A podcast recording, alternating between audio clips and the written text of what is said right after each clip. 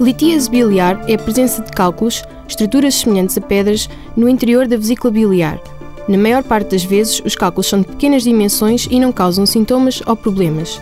Quando causam sintomas, é sobretudo dores abdominais ou a sensibilidade às refeições ricas em gorduras. Os cálculos podem ser facilmente observados numa ecografia abdominal. No entanto, só requerem tratamento se forem sintomáticos. O tratamento é uma cirurgia para remover a vesícula, colcistectomia, que é feita por laparoscopia. Por vezes, é necessária uma cirurgia de barriga aberta. Ocasionalmente, os cálculos biliares causam complicações mais graves, como uma pancreatite ou infecções na vesícula ou nas vias biliares. Deve consultar um médico se desenvolver febre inexplicada, dores intensas ou persistentes no abdômen ou no dorso, vômitos persistentes ou coloração amarela da pele ou dos olhos.